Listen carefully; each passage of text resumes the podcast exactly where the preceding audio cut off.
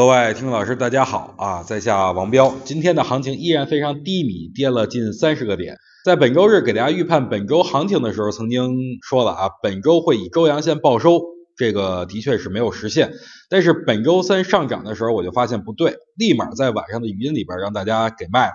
今天果不其然，大盘继续下跌，我感到比较庆幸，因为大的顶部咱们是躲过去了，本次小反弹也抓到了，而且这次小反弹的顶部咱们又一次躲了过去。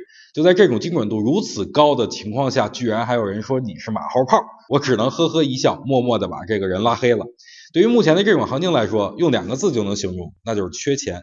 在年底如此缺钱的情况下，还想指望大盘能再创新高，这种可能性几乎就是微乎其微啊。